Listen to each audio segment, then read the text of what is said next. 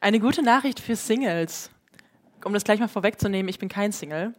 Ähm, auch wenn ich heute mit euch ähm, über Single-Sein sprechen und einmal schauen möchte, warum das Thema in unseren Kirchen, in unserer Gesellschaft so brisant und relevant ist. Und zweitens einen Blick in die Bibel äh, werfen mit, möchte mit euch in den ersten Korintherbrief, in die Stelle, die wir gerade gehört haben, und schauen möchte, was Paulus uns dazu zu sagen hat. Ich möchte aber nicht nur mit euch genauer in die Kultur, in unsere Gesellschaft, in den Bibeltext schauen, sondern auch ein bisschen aus meiner Erfahrung der letzten Jahre als Single ähm, erzählen, wie ich das als Single, genau wie, ich Single sein in Kirche und Gesellschaft erlebt habe. Denn als Berko mich so vor einem halben Jahr ungefähr gefragt hat, ob ich äh, zum Thema Single sein bei euch predigen könnte, da war ich auch noch Single. Ähm, und hatte mich sehr intensiv in den letzten Jahren mit diesem Thema beschäftigt, hatte eine große Vision für mein Leben als alleinstehende Frau. Und dann kam es doch nochmal ganz anders. Ich muss mich jetzt mit der Frage auseinandersetzen, wie man Partnerschaft gut gestaltet. Auch schön, aber auch sehr herausfordernd, so ganz am Anfang. Und zuerst dachte ich, es ist irgendwie nicht so ein ideales Timing, äh, gerade frisch in der Beziehung und ich predige über Single-Sein ähm, und hatte ein bisschen Angst, dass ich mich nach der intensiven Beschäftigung mit dem Thema und meinem Plädoyer für Single-Sein nochmal äh, meine Beziehung überdenken müsste. Aber dann habe ich eine tolle Entdeckung gemacht, denn Paulus spricht in dem Text hier gar nicht speziell nur über Single-Sein, sondern er redet äh, oder spricht Alleinstehende als auch Paare an. Und er nimmt nicht so sehr den Beziehungsstatus der einzelnen Personen in den Blick, sondern eine ganz andere Beziehung. Und darum ist diese Predigt heute nicht nur für Singles relevant. Denn der Text in der Bibel, der häufig in diesem Kontext von Ermutigung für Singles genutzt wird, und dass es ja der bessere Weg sei, der hält eben nicht nur für diese Personengruppe wertvolle Gedanken bereit, sondern er richtet sich, wie wir eben schon gehört haben, an Singles, an Alleinstehende, wie auch an Paare ähm, und nimmt nicht so diesen, diesen Beziehungsstatus, diese unterschiedlichen Beziehungsstatus in den Vordergrund, sondern eine Gemeinsamkeit, die diese beiden verschiedenen Lebensformen haben. Und diese Gemeinsamkeit möchte ich mit euch im Verlauf dieser Predigt ähm, gemeinsam entdecken. Und trotzdem wird der Ausgangspunkt meiner Predigt oder dieser Predigt hier das Single-Leben sein. Und ich möchte mit euch einen ehrlichen Blick in das Leben eines alleinstehenden, einer alleinstehenden Person im 21. Jahrhundert in Deutschland richten und entdecken, welche gute Nachricht es nicht nur für Singles ähm, gibt, welche gute Nachricht das Evangelium von Jesus Christus für Singles bereithält.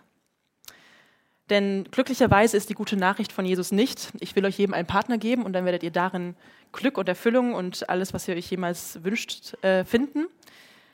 Nein, die gute Nachricht von Jesus ist, dass wir ganz unabhängig von unserem Beziehungsstatus in die Nachfolge eingeladen sind, in die Gemeinschaft mit Jesus und dass wir in ihm das Leben finden, wonach wir uns sehnen. Die gute Nachricht ist, dass Christsein nicht abhängig ist von unserem Beziehungsstatus. Ganz unabhängig davon sind wir aufgefordert und eingeladen, ein Leben mit Jesus zu führen, ihm nachzufolgen. Und der einzige Beziehungsstatus, der uns als Christen definiert, das ist die Beziehung mit Jesus.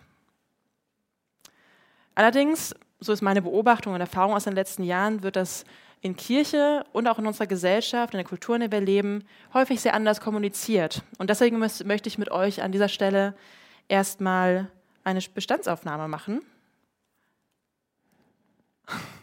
und, und mit den Fragen, was sind denn eigentlich ähm, Charakteristika von Single-Sein in unserer Gesellschaft? Wie gehen wir auch in Kirche damit um? Was macht es so herausfordernd? Wo wird es vielleicht auch glorifiziert?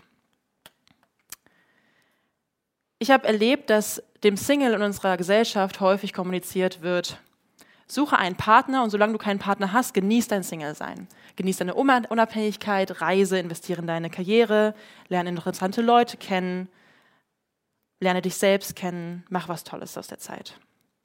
Und da ist sicherlich auch nichts Falsches dabei, doch wird diese, diese Empfehlung mit diesem häufigen oder mit diesem Beigeschmack begleitet, man darf die Zeit zwar toll nutzen, in der man alleine ist, aber so das wahre Glück ist es auch nicht. Fragen der Eltern oder besorgter Freunde, wann denn mal ein Partner irgendwie da ist. Und immer wieder diese Aussage, alleine kannst du doch nicht glücklich sein, suggerieren, dass ja, das Single-Sein echt ein Problem ist.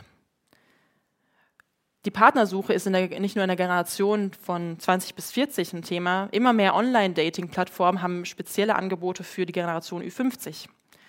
Eine große Auswahl an Podcasts und Vorträgen, die sich online finden lassen, weisen dem suchenden Single den Weg zum perfekten Partner, zum perfekten Partnerschaft.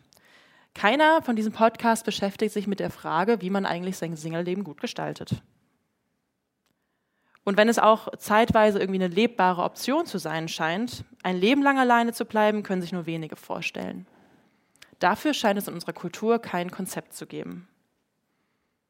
Denn die romantische Partnerschaft ist das größte Glück und das angestrebte Lebensziel.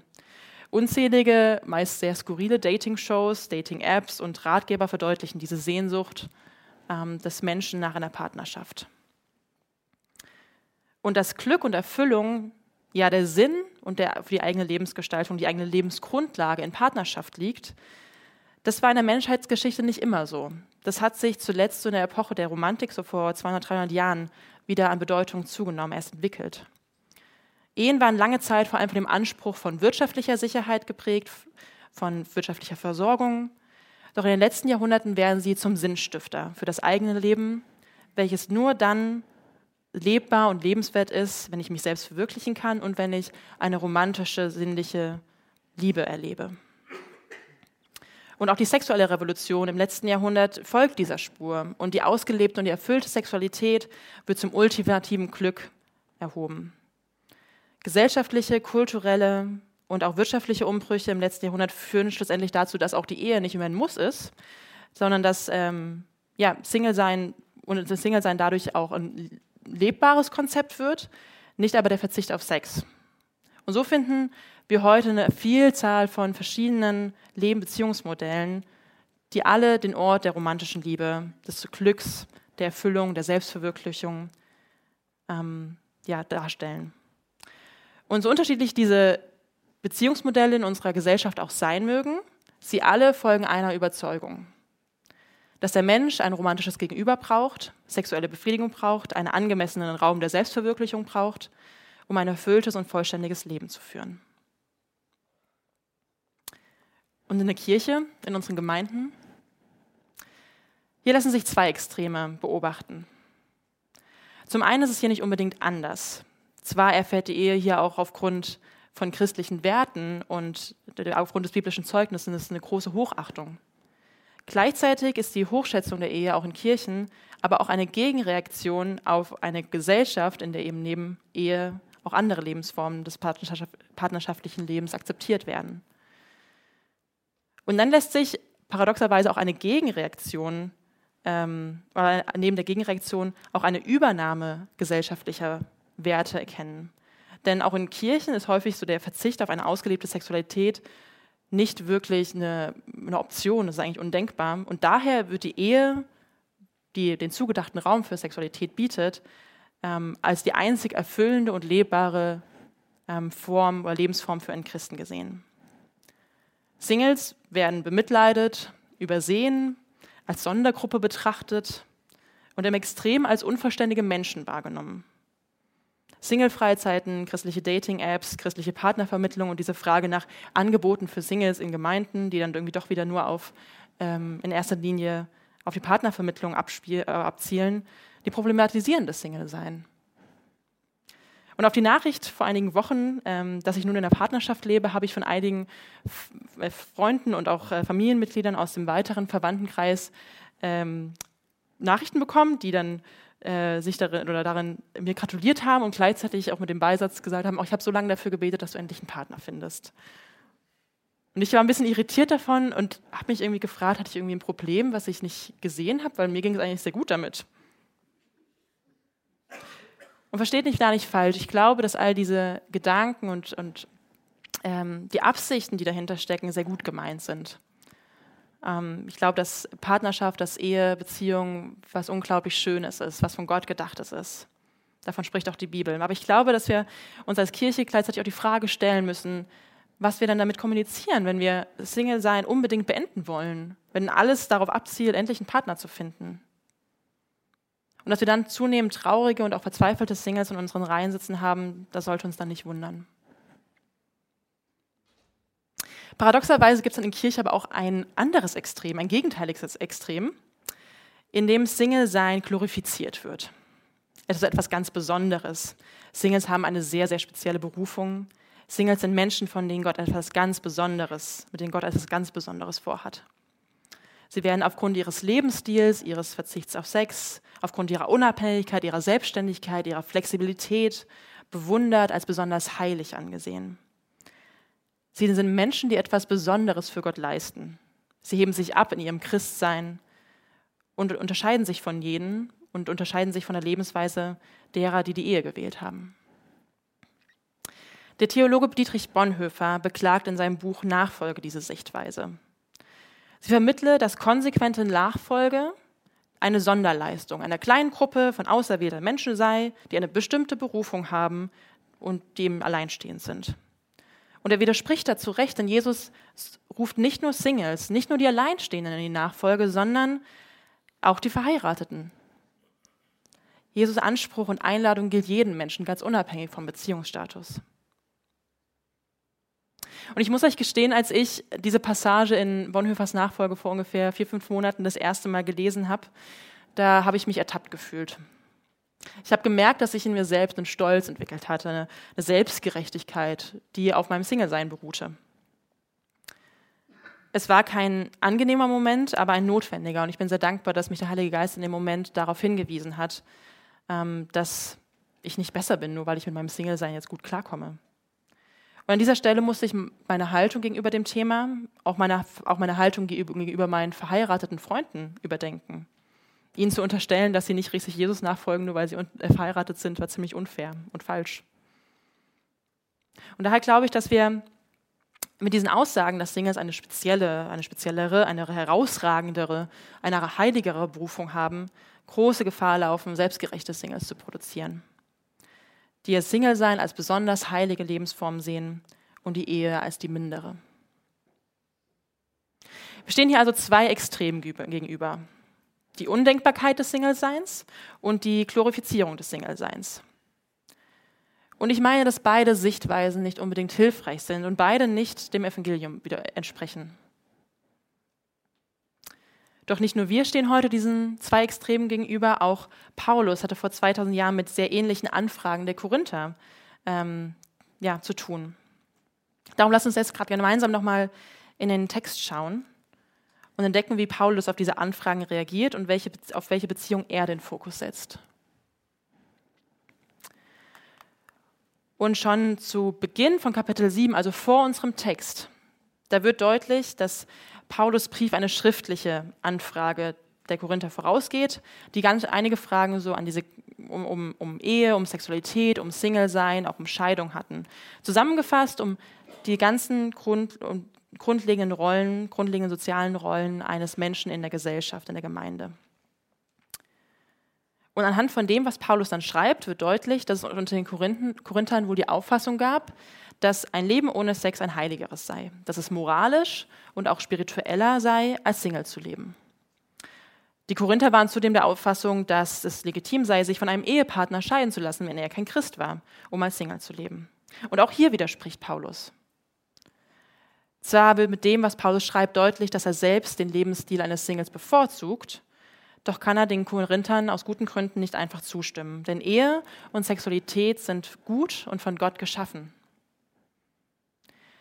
Im weiteren Verlauf des Textes geht er auf die gesellschaftlichen Rollen von Beschnittenen und Sklaven ein. Doch bevor ich die jetzt hier noch weiter vertiefe, möchte ich vor allem Paulus zentrales Anliegen mit all dem, was er ja dort schreibt und welche Antworten er da gibt, herausheben.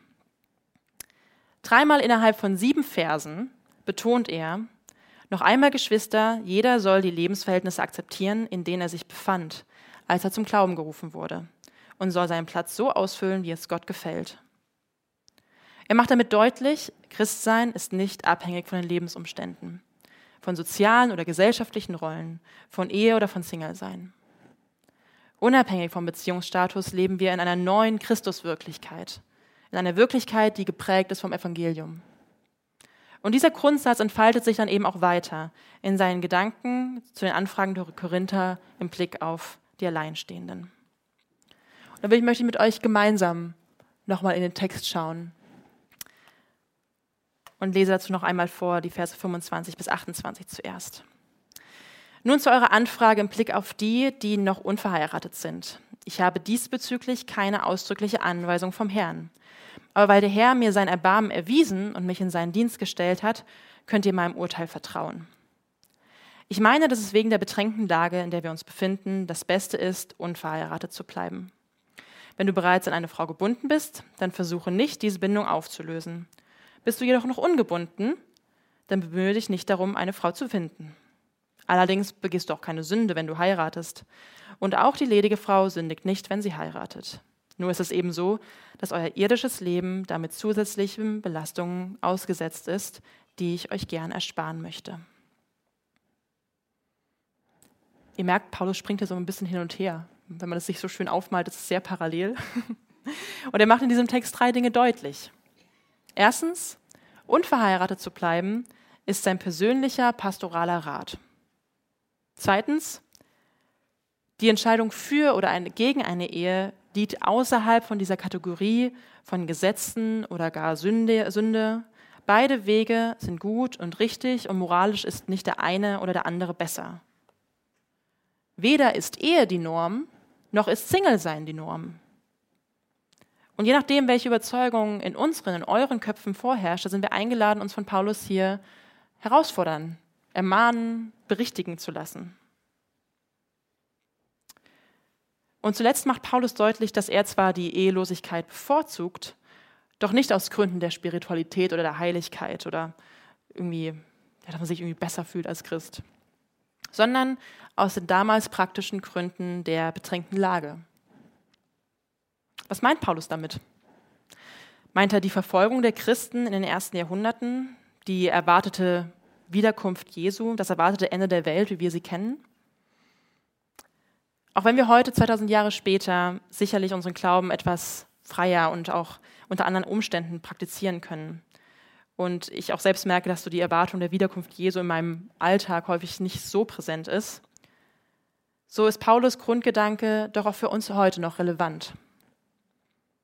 Als Christen leben wir in einer vergänglichen Welt, aber mit der Perspektive auf das Unvergängliche, mit der Perspektive auf das Ewige. Wir leben in dieser neuen Wirklichkeit, die nicht von der irdischen Welt bestimmt ist, sondern von der Zugehörigkeit zu Jesus. Und Paulus empfiehlt den Korinthern und auch uns, uns nicht von dem Vergänglichen bestimmen zu lassen, sondern von der unvergänglichen Hoffnung und der Wirklichkeit, die wir in Jesus haben. Und diesen Grundgedanken entfaltet er auch im Kernstück unseres Textes. Eins ist sicher, Geschwister, es geht immer schneller dem Ende zu. Deshalb bedarf es in der Zeit, die uns noch bleibt, beim Verheirateten nicht die Ehe sein, die sein Leben bestimmt. Beim Traurigen darf es nicht die Traurigkeit sein und beim Fröhlichen nicht die Freude. Wer etwas kauft, soll damit so umgehen, als würde es ihm nicht gehören. Und wer von den Dingen dieser Welt Gebrauch macht, darf sich nicht von ihnen gefangen nehmen lassen. Denn die Welt in, der jetzt, in ihrer jetzigen Gestalt ist dem Untergang geweiht.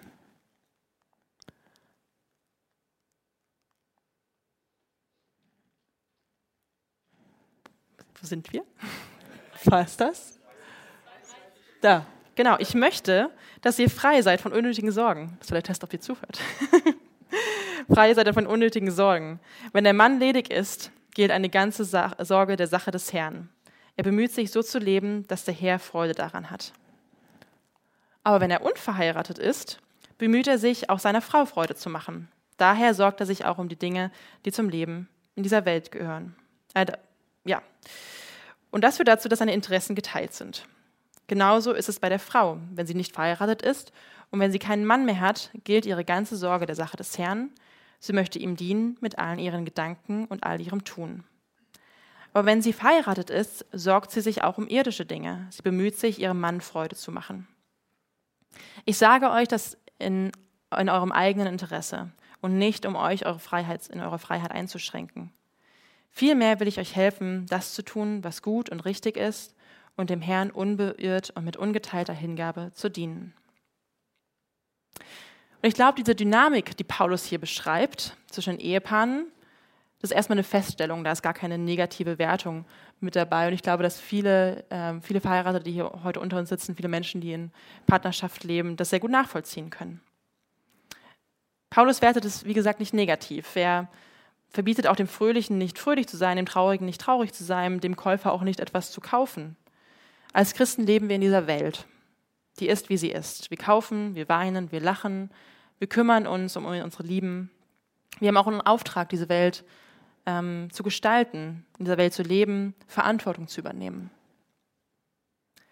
Und gleichzeitig sind wir als Christen in eine Spannung berufen, uns in dieser Welt zu bewegen, ohne uns von ihr gefangen nehmen zu lassen, ohne uns von ihr bestimmen zu lassen. Das ist Paulus Absicht, wenn er diese Zeilen schreibt. Bleibt in der Freiheit, die ihr durch Jesus habt.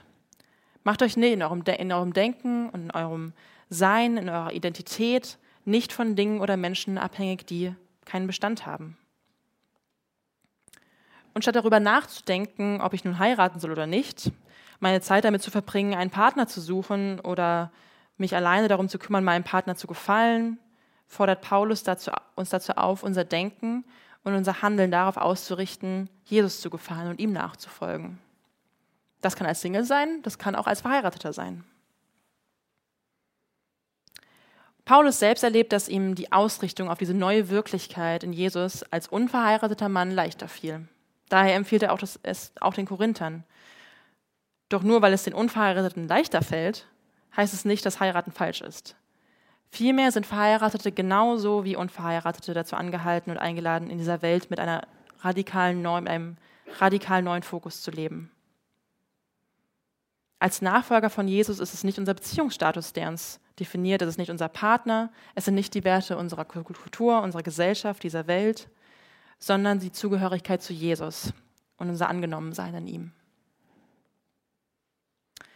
Und Paulus beendet seine Antwort auf die, auf die Frage der Korinther, ob Alleinstehende heiraten sollten oder nicht, indem er eine Zusammenfassung gibt.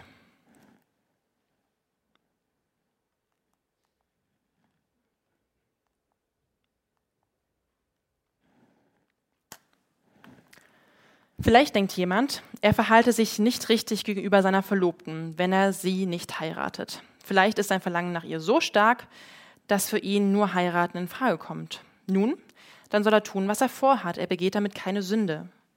Die beiden sollen ruhig heiraten. Jemand anderes hingegen ist zu der festen Überzeugung gekommen, dass es besser ist, wenn er ledig bleibt.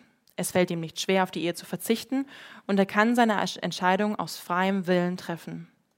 Wenn er daher beschließt, seine Verlobte nicht zu heiraten, handelt er ebenfalls richtig. Beide treffen also eine gute Entscheidung. Der eine, der seine Verlobte heiratet, und der, der ledig bleibt. Besser ist allerdings der zweite Weg. Eine Frau ist an ihren Mann gebunden, solange er lebt. Wenn er stirbt, ist sie frei und kann heiraten, wen sie will, vorausgesetzt der Betreffende gehört wie sie zum Herrn. Besser ist es allerdings für sie, wenn sie nicht noch einmal heiratet. Wenigstens ist das meine Meinung. Und ich denke, dass auch ich den Geist Gottes habe. Es ist also doch besser, Single zu bleiben. Ich bin mir nicht sicher, ob das die Aussage oder diese Aussage die Quintessenz dieses Abschnitts ist. Paulus sagt sowohl zu Beginn als auch hier am Ende, dass er dazu keine genauen Anweisungen hat. Seine Aussagen möchte er nicht als Gesetz oder als Regel verstanden haben, sondern als pastoralen Rat in herausfordernden Zeiten, den er als Befähigter, als Berufener von Gott und von Jesus gibt. Vielmehr wird hier, wie auch im restlichen Text deutlich, dass beide Lebensformen gute Optionen sind. Noch einmal, entscheidend für das Leben als Single, äh, als, als Christ ist, nicht, ist für Paulus nicht der Beziehungsstatus, sondern die Ausrichtung unseres Herzens auf diese neue Wirklichkeit, auf die neue Hoffnung, die wir in Jesus haben. Was ist also die gute Botschaft, die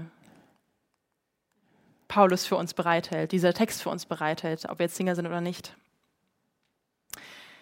Die gute Botschaft, die gute Nachricht für selbstgerechte Singles ist, dass es nicht ihre eigene Leistung ist, die sie zum Christen machen, dass sie nicht frömmer oder besser oder heiliger sind, weil sie als Single leben. Genauso wenig wie Verheiratete besser oder frömmer oder heilig sind, weil sie als Verheiratete leben.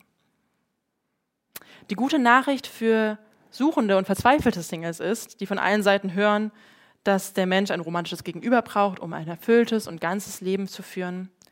Die gute Nachricht hier ist, dass Jesus deine Sehnsucht nach Identität, nach Zugehörigkeit, nach Annahme, vollständig und nachhaltig stillen kann.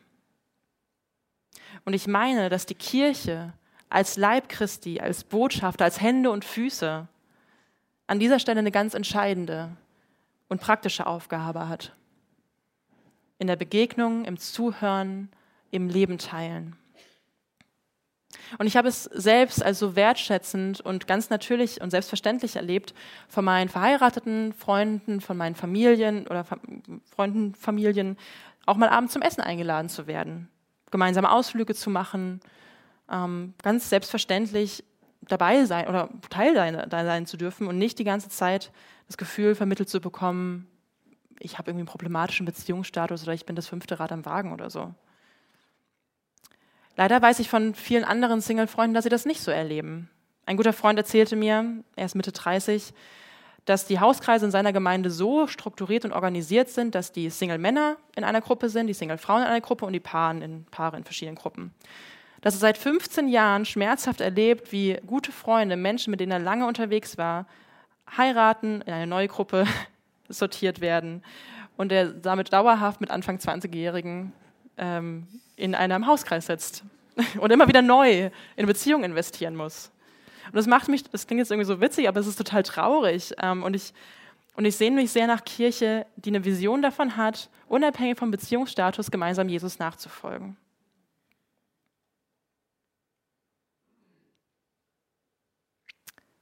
Denn die gute Nachricht von Jesus ist, dass wir unabhängig vom Beziehungsstatus Nachfolge und Gemeinschaft leben dürfen, gemeinsam leben dürfen, dass wir eingeladen sind, Jesus nachzufolgen. Die gute Nachricht ist, dass Jesus genug ist, dass wir nicht abhängig sind von einer Partnerschaft, um ein sinnerfülltes Leben zu führen. Und ich glaube, dass diese Nachricht eine echte Provokation ist in unserer Gesellschaft, in der sich so vieles um Liebesglück, um sexuelle Erfüllung, um Partnerschaft dreht. Vielleicht mag diese Entwicklung die ältere Generation hier überraschen, aber die derzeit erfolgreichsten YouTuberinnen, meist recht junge YouTuberinnen äh, in Deutschland, die präsentieren auf ihren Kanälen ein Leben im traditionellen Liebesglück. Pompöse Hochzeit, gut aussehender und gut verdienender Mann, großes Haus und sehr süße Kinder. Und so meine ich, dass ein bewusst gelebtes Single-Sein gerade heute in unserer Zeit notwendig ist und eine ganz große Chance bietet. Gerade in dieser Kultur und gegenüber diesem Trend kann der Lebensstil eines Singles ein notwendiger prophetischer Akt sein, ein wichtiger Hinweis darauf, dass Partnerschaft eben nicht alles ist. Ein lebendiges Zeichen, das auch, das auch Unverständnis auslösen kann. Ich erinnere mich noch gut an, an Gespräche, vor allem auch mit, an ein Gespräch mit einer jungen Frau auf einer Feier im letzten Jahr, die mir gar nicht glauben wollte, dass es, dass ich, dass mir gut geht als Single, dass ich glücklich bin und dass auch meine, meine Beziehung zu Jesus dabei eine ganz große Rolle spielt und eine entscheidende Rolle spielt. Ich bin jetzt auch in der Vorbereitung auf einen Beitrag über Bernadette Lang gestoßen. Die 31-jährige Österreicherin verbringt ihr Leben als geweihte Jungfrau. Das ist in, genau, in einer, sie lebt nach frühchristlicher Tradition, bei der sich Frauen sehr freiwillig zu einem ehelosen Leben entscheiden und dies auch in einer sehr hochzeitsähnlichen Zeremonie ähm, bezeugen und geweiht werden. Was mir persönlich im ersten Moment erstmal ein bisschen skurril erschien, weil ich das noch nie gesehen hatte, hat mich im nächsten Moment echt begeistert und inspiriert. Bernadette Lang lebt in dieser Berufung, äh, lebt in dieser Berufung eine tiefe Erfüllung und bezeugt mit ihrer Entscheidung, dass ein Leben als Single möglich ist dass sie ihre Zugehörigkeit und Identität in Jesus findet. Und sie, neben so vielen anderen Menschen in der Kirchengeschichte, bezeugen uns, dass der Ruf in die Nachfolge Jesu auch ein Ruf ins Singleleben sein kann. Dass es durchaus Menschen gibt, die zu dieser Lebensform berufen sind. Ihr Leben ist ein deutliches Zeichen, ein Hinweis auf die neue Wirklichkeit, in der wir als Christen leben und in der irdische Beziehungen nicht mehr das Maßgebende sind. Und gleichzeitig meine ich auch, dass es in unserer Gesellschaft auch Ehen braucht, die sich nicht um sich selbst drehen, nicht um die große Hochzeit, nicht um das tolle Haus, nicht um die perfekte Beziehung, sondern um Jesus. Denn Verheiratete sind ja genauso dazu aufgerufen wie Singles, ähm, Jesus nachzufolgen. Und ich sehne mich nach Paaren, die gemeinsam einüben, in dieser neuen Lebenswirklichkeit zu leben, die verheiratet sind und sich gleichzeitig nicht davon abhängig machen ihrer Identität. Ich sehe nämlich nach mehr Ehepaaren, die gemeinsam Jesus nachfolgen, gemeinsam in dieser Christuswirklichkeit leben, von der Paulus hier schreibt. Ich selbst habe erlebt, dass Single-Sein besser ist als ein Ruf, auch wenn es nicht immer so ist, wie ich es gerne hätte. Aber das sagen meine verheirateten Paare auch. Über ihre Ehen. Beides hat seine Vor- und Nachteile. Und sie unterscheiden sich in, in ihren Vollzügen. Beide Formen weisen uns auf verschiedene Aspekte des Evangeliums hin. Und darum dürfen wir gemeinsam von, von diesen beiden verschiedenen Lebensformen lernen. Der amerikanische unverheiratete Pastor Sam Albury schreibt dazu in seinem Buch Sieben Mythen über das Single-Sein, das ich sehr empfehlen kann. Wenn uns die Ehe auf die Beschaffenheit des Evangeliums hinweist, so zeigt uns das Single-Sein, dass das Evangelium ausreichend ist. Wenn uns Ehe auf die Beschaffenheit des Evangeliums hinweist, dann zeigt uns Single-Sein, dass es ausreichend ist, dass, dass das Evangelium ausreichend ist. Und ich träume von einer Kirche als einem Ort, wo wir nicht mehr den eigenen Beziehungsstatus so sehr thematisieren, sondern die Beziehung zu Jesus. Wo wir einander nicht mehr zuerst fragen, hey, wie läuft es mit deinem Partner, wie geht es in deiner Ehe oder wie geht es in deinem Single-Sein, sondern zuerst fragen, wie geht es dir mit Jesus gerade? Denn obwohl das Leben eines Singles sich durchaus von dem eines, einer verheirateten Person unterscheidet, so sind sie doch in die gleiche Nachfolge berufen. Ihnen gilt die gleiche gute Nachricht. Sie leben doch in dieser gleichen neuen Wirklichkeit, die von Jesus her geprägt ist, und sie sind beide gleichwertige Teile in der Gemeinde. Zum Abschluss möchte ich euch noch von einer Begegnung mit Linette erzählen. Im November 2021 sitzt sie mir gegenüber am Esstisch am Sonntagnachmittag eingeladen zu Kaffee und Kuchen bei meiner Gastfamilie in Vancouver, in dem ich, wo ich zum Auslandssemester war. Sie ist 86 Jahre alt, trägt weiße, längere, an diesem Tag hochgesteckte Haare. Ihr Gesicht ist gezeichnet von sehr vielen Falten um, Mund, um den Mund herum, um in ihren Augen, ähm, in ihren Wangen und ihrem, in ihrem Blick liegt eine tiefe Zufriedenheit. Auf ihren Lippen ein leichtes Lächeln und ihre Stimme hat einen hellen Klang, in dem Dankbarkeit mitschwingt. Und wir unterhalten uns, ich stelle viele Fragen. Ich frage nach ihrer Geschichte, wie sie nach Vancouver kam, wo sie herkommt, wie sie ihr bisheriges Leben verbracht hat. Und sie erzählt mir an diesem Nachmittag sehr vieles. Aber ein Thema ging mir nach, bewegt mich bis heute und begeistert und inspiriert mich, weil es genau das widerspiegelt, von dem Paulus hier schreibt. Linette erzählt mir von ihrer Jugendliebe, die sie mit 17 Jahren kennengelernt hat, der sie gefragt hat, ob sie heiraten und sie sich aber nicht traute, weil sie Angst hatte, einen Menschen nicht glücklich machen zu können. Welche, und welche Jugendliebe dann eben schlussendlich eine andere Frau geheiratet hat, und sein Leben als Missionar in Afrika verbrachte, weiterhin freundschaftlich verbunden mit, mit äh, Linette und über die ganzen Jahrzehnte in Kontakt.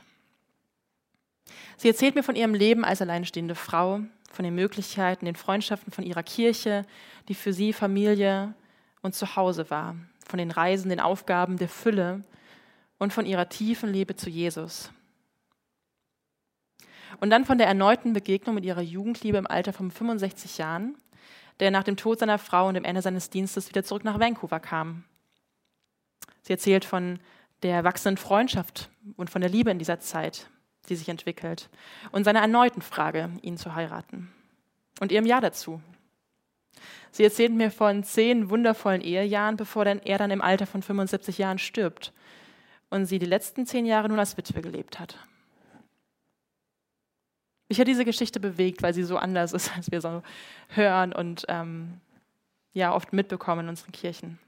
Und auf meine Rückfrage, ob man sich für ein Leben als Single entscheiden müsse, lacht sie nur und meint, genauso wenig wie du dir aussuchen kannst zu heiraten, kannst du dir aussuchen, Single zu bleiben. Wenn du dir wünschst zu heiraten und es vorhast, dann fällt der Partner ja auch nicht einfach vom Himmel, ist nicht einfach da. Er ist unverdientes Geschenk, er ist Gnade. Dann meint sie, vielleicht kannst du dich doch auch entscheiden, Single bleiben zu wollen. Aber was machst du denn, wenn eine Person, besondere Person in dein Leben kommt, wenn Gott dir einen Partner zur Seite stellen möchte? Hältst du verbissen an diesem Ideal fest? Ich weiß nicht, ob das der beste Weg ist. Ich habe erlebt, dass ich mich nur für eins entscheiden konnte. Jesus treu zu folgen und anzunehmen, was er mir gibt, zu gestalten, was er mir anvertraut. Ob ich alleine war oder gemeinsam mit meinem Mann. Das war die eine Entscheidung, die sich durch mein Leben durchgezogen hat, ganz unabhängig von meinem Beziehungsstatus.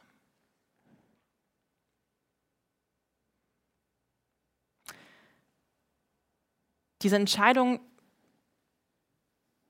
ist, glaube ich, echt die wichtigste, die wir in unserem Leben treffen. Und vielleicht bist du heute Abend oder heute Abend, sage ich heute Morgen hier und bewegt davon, von diesen Geschichten, bewegt von dem Evangelium. Deswegen möchte ich einfach kurz einen Moment Zeit geben, bevor ich noch ein abschließendes Gebet spreche, um für dich in der Stille darüber nachzudenken, ob diese Entscheidung vielleicht auch heute dran ist. Ich muss kurz einen Moment Ruhe und dann möchte ich noch mit einem Gebet abschließen.